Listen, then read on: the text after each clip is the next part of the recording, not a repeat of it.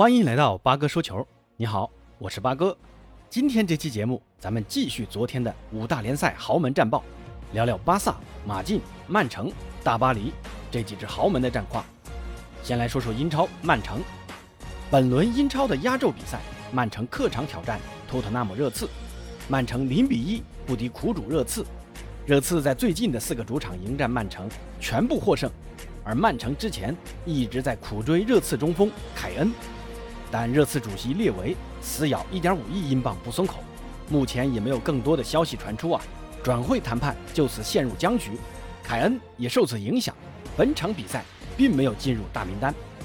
曼城虽然一亿英镑签入格拉利什，但曼城的前场锋线问题仍没有解决。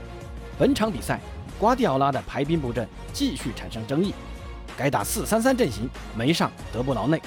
上半场。曼城可以说掌控着比赛节奏，控球率也继续着往常的优势。前面二十分钟几乎都是曼城的进攻演练，不过到了第四十分钟，热刺的快速反击差点打破僵局。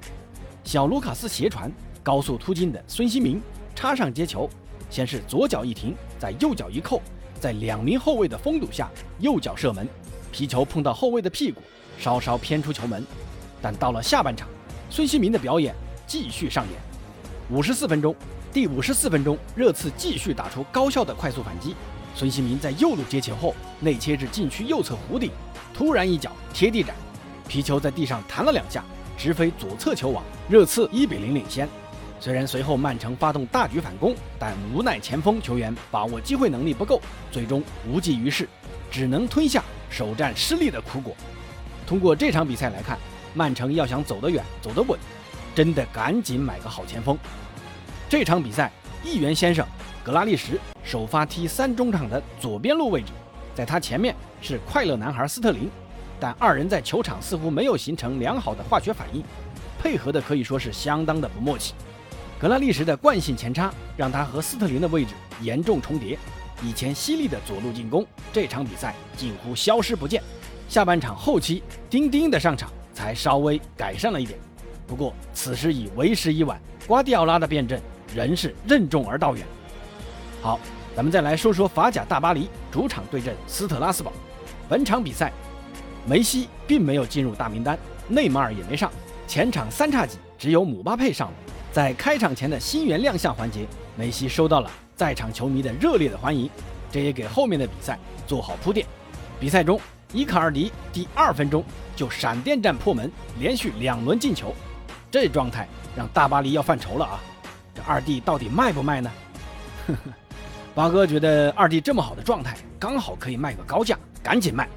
第二十五分钟，姆巴佩内切劲射，皮球变线入网，巴黎二比零。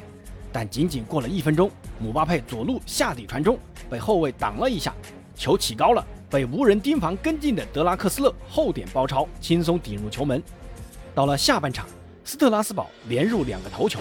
追至二比三，看到这里啊，巴哥觉得水爷拉莫斯和马尔基尼奥斯赶紧吧，这金彭佩一个人可扛不住这么造的。不过姆巴佩在第八十六分钟助攻萨拉维亚推射空门得手，保住了胜利。虽然姆巴佩贡献了一射两传，但在比赛中仍是出现了不和谐的一面。比赛前，球迷们热烈欢迎了梅西的到来，但对于姆巴佩的出场却爆出不小的嘘声。比赛中也是如此。不知道这对姆巴佩会造成什么样的影响啊？赛后传出一个消息，迪亚洛的生日宴会，几乎所有队友都到场祝贺，包括梅西，但缺少了姆巴佩。有传言说，姆巴佩已经拒绝了巴黎提供的六年的高薪续约合同。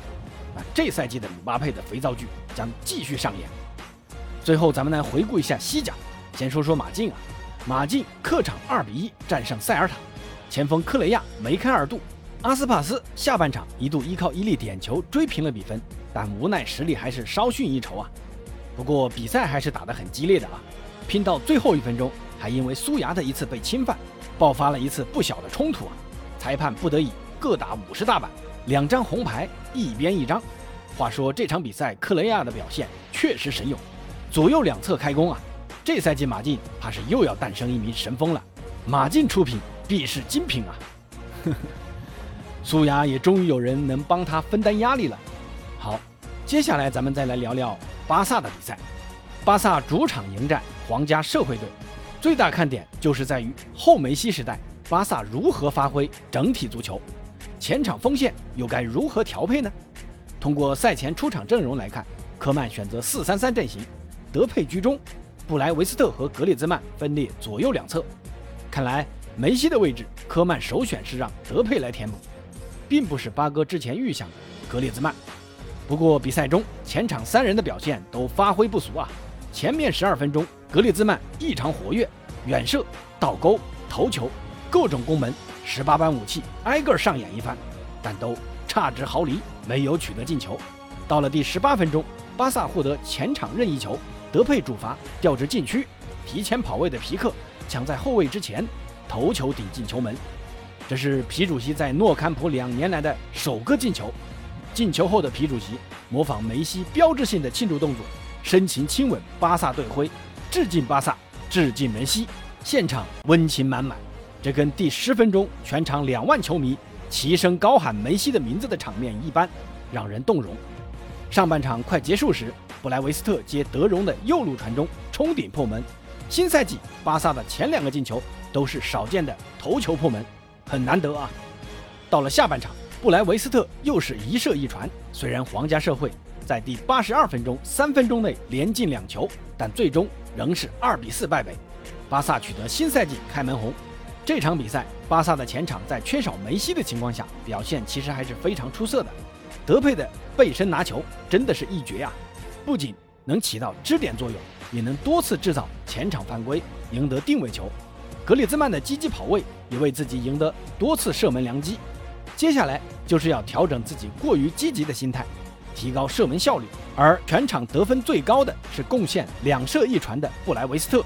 这阿奎罗和法蒂都还伤着，表现如此优异的布莱维斯特还卖不卖呢？虽然这场比赛巴萨赢了啊，但后防的表现还是不稳，特别是皇家社会进的第一个球啊，后防盯人不牢的老毛病又犯了，所有人都去追球，另一侧的人却没人管。科曼在接下来需要好好思考一下，这样的后防线该如何去改善。好，今天的节目先到这儿，欢迎关注、订阅主播，咱们明天见。